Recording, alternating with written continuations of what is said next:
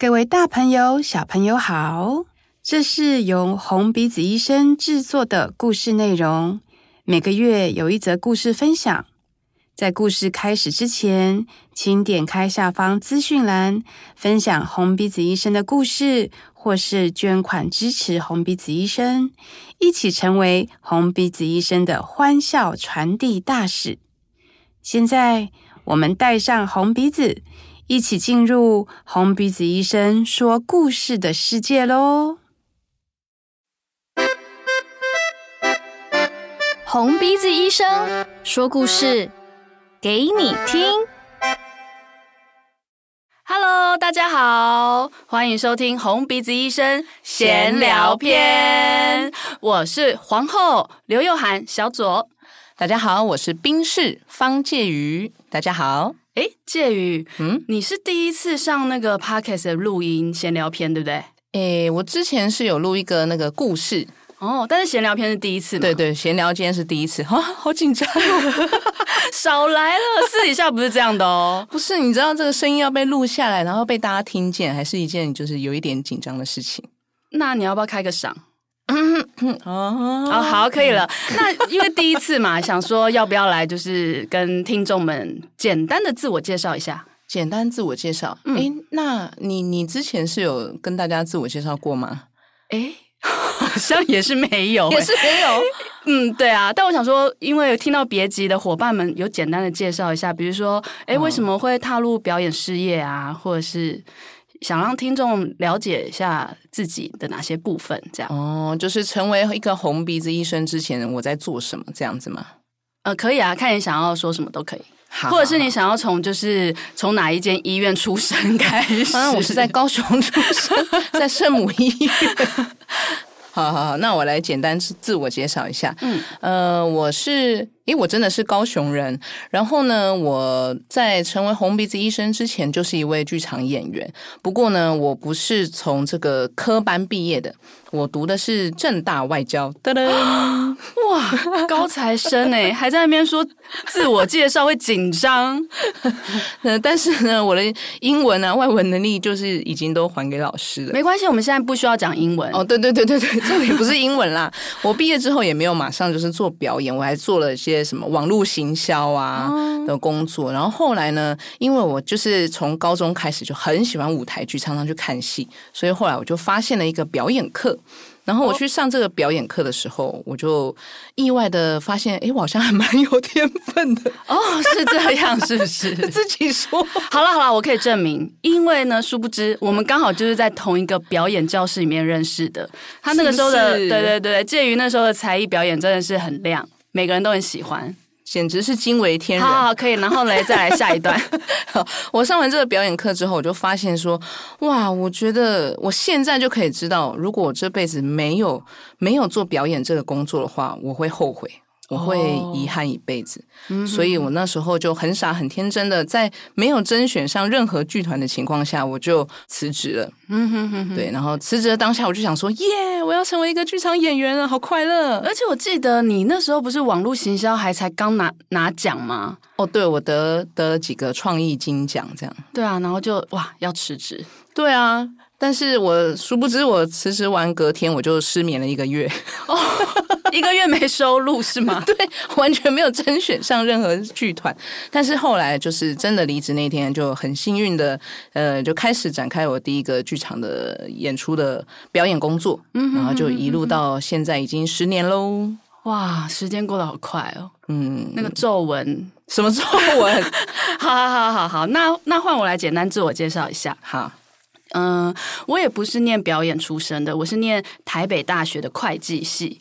然后呢，我做过超多工作，因为我大学的时候是念夜间部，就在打工。我在餐饮店啊，还有贸易公司，然后还有自己批衣服来那个网络拍卖，然后也有去那个。马路边摆过地摊，跑警察吗？对，我还被警察抓过，然后就求情，不要开罚单这样。然后是到了我三十一岁的时候，我才突然就是真的不知道是不是被雷打到，应该就是吧。我就决定说，我想要做一份为自己而做的工作，然后我就发现，哎、欸，我对表演是有兴趣的，然后就开始去上表演课，然后所以就也认识到了介于，然后现在就是呃，也有自己的剧团这样子。好，但我想听众可能也不会想要再听我们两个自己的个人故事，我们来聊一聊我们在医院发生一些什么。我们今天的主题呢是要讲小丑医生们其实是借口大王。我们常常会找各种理由，然后要离开就是这个病床，然后去下一间病床这样子。哦，那皇后你有什么就是特别有趣的经验吗？哦，呃，在讲。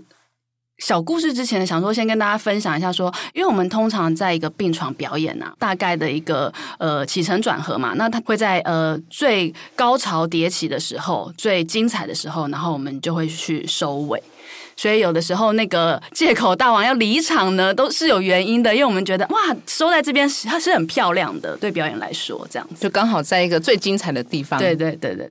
哎，那我这边突然想到一个例子，我我不好意思，我可以先说吗？哦，当然可以啊，学妹。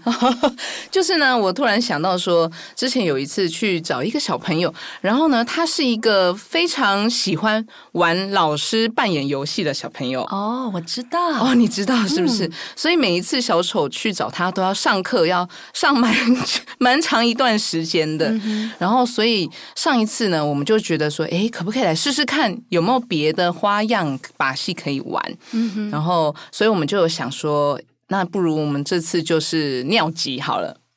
哦，一进去前就先设定好，就是他准备要开始拿起他的这个指挥棒，要开始上课的时，考卷拿出来的时候，突然就有个小丑就说：“老师，我尿急。”这样，然后就不好意思，我可以先去上厕所吗？然后老师就只好说：“好，那你先去。”然后殊不知这个小丑去了厕所就没有再回来了。那你跟那位老师就在外面在等他，我们就在他的病床这边在等他，然后我就等的很焦急，然后就跟老师说：“还是老师，我可不可以先去找他？”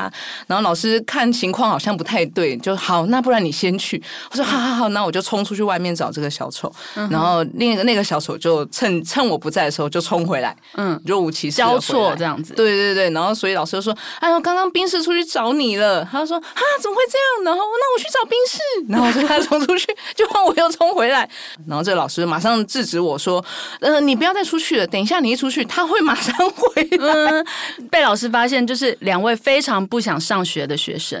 对，老师就说：“那我打电话给他，你不要担心。”然后我想说：“嗯、哦，这样子啊，好啊，那那好，老师你打电话。”结果老师可能他拨了电话之后，因为另外一个伙伴并不在场，所以他也有点不知道怎么掰那个 电话的内容。嗯、哼哼他就说：“呃，电话接不通。”我说：“哦、天哪，接不通，完蛋了！他一定在搜寻不良的地方，我去找他。”然后所以我就冲出去，我们就这样冲来冲去，冲来冲去。所以你们就成功的没有就是上到课哎？对，我们就翘课成功哎。哦，哎，所以你们就是一开始进去就是借口大王啊？哦，对，你们并不是就是 有一个故事，然后有一个借口离场，我们整个过程都是借口，一个借口的游戏。那一次他本来好像要教数学，然后照理 照惯例可能还会教到英文跟中文，但我们都没有上到。我觉得那一位小朋友跟他一起表演也有至少有六次吧，六七次。我觉得他的改变也是一个。对我来说是一个蛮特别的旅程，蛮温馨的。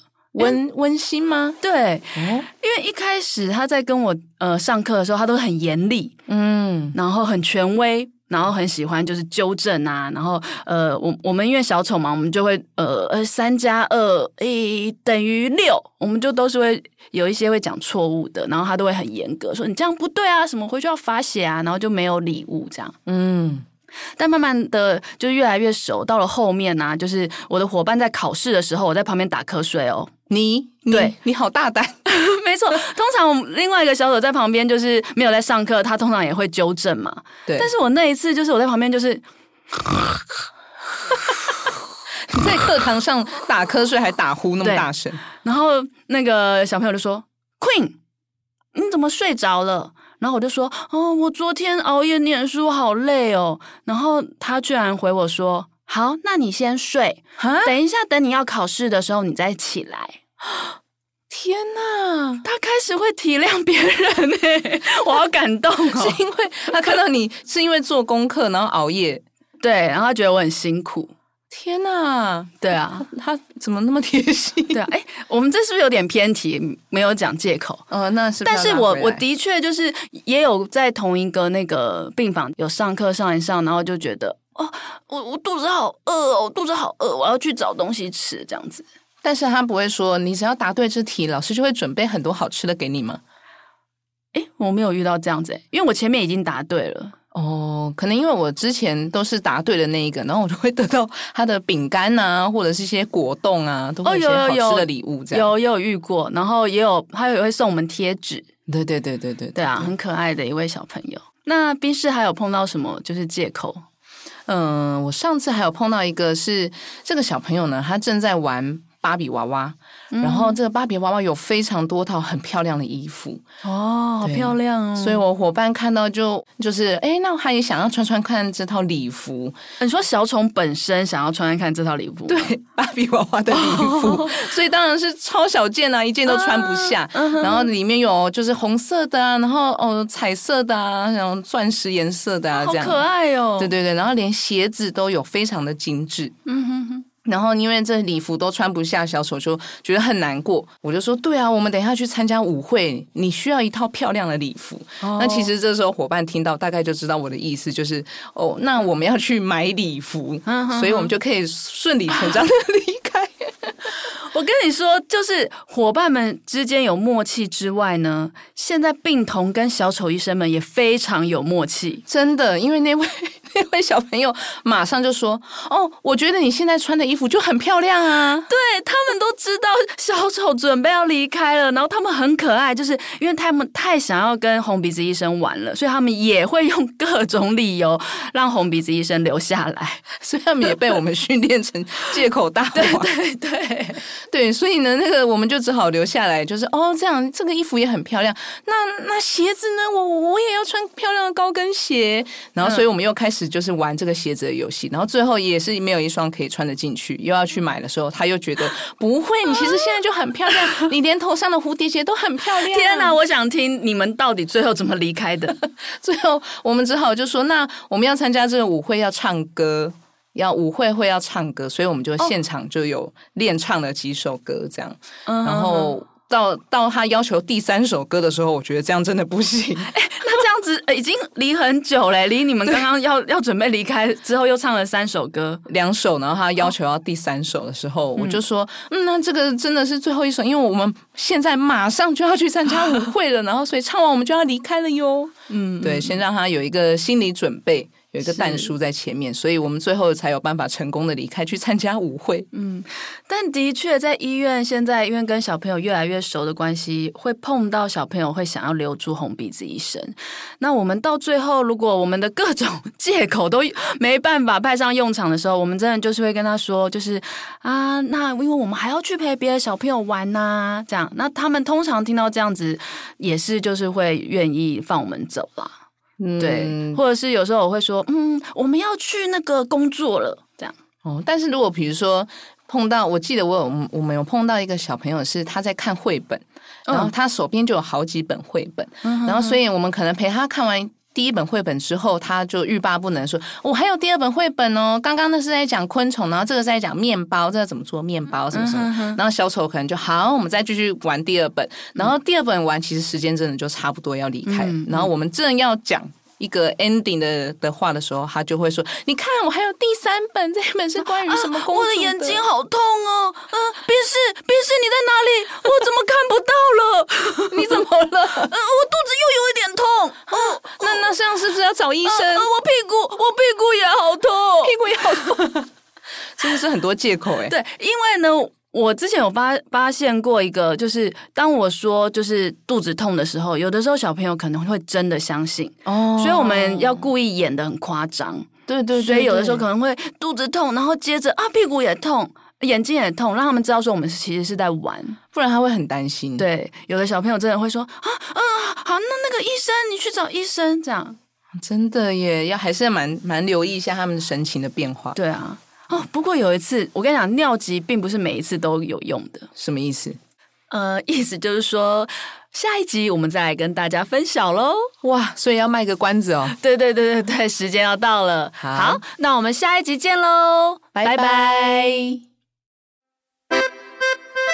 红鼻子医生，我们下次再见。